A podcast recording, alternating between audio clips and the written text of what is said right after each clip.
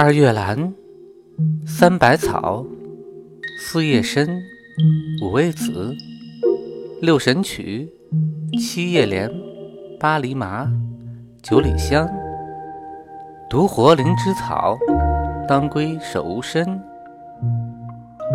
听百草故事，懂中药知识。是君子的传说。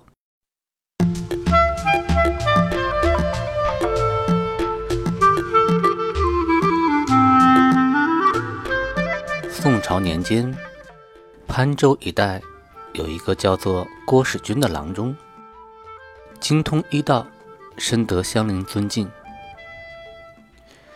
一天，他上山采药，被一种结在藤状植物上的果实所吸引。果实形如山枝，又似柯子，去壳长枝，其味甘淡，气味芳香。于是摘下来一些带回家，想研究一下它的药性。几天后，郭世军见这些果实没有干透，怕久放着发霉，就放到锅中炙炒了一下。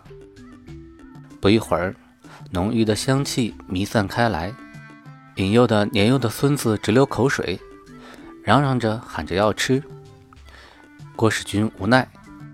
就捡出炒熟的三枚果实给孙儿吃，没想到次日早晨，孙子解大便时竟排出了几条蛔虫。郭使君左思右想，这究竟是什么缘故？莫非这果儿能驱除蛔虫？于是又给孙子吃了八九枚，这一下子可把孙儿给折腾坏了，又是一个劲儿的打嗝，又是呕吐。郎中断定，哟。这肯定是过量中毒了，赶忙用甘草、生姜等给孙儿解了毒。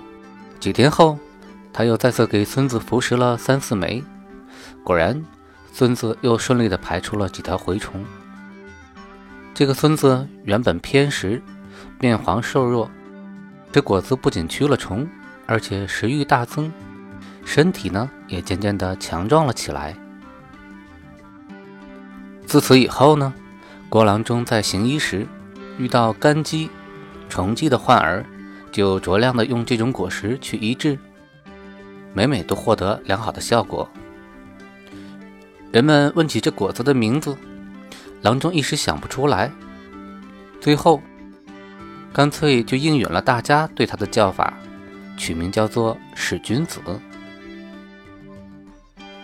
使君子是同科植物使君子的干燥成熟果实，主要的功能呢是驱虫、消肝积，对蛔虫、挠虫有着良好的驱杀作用，但是呢有毒性，千万不能过量服用。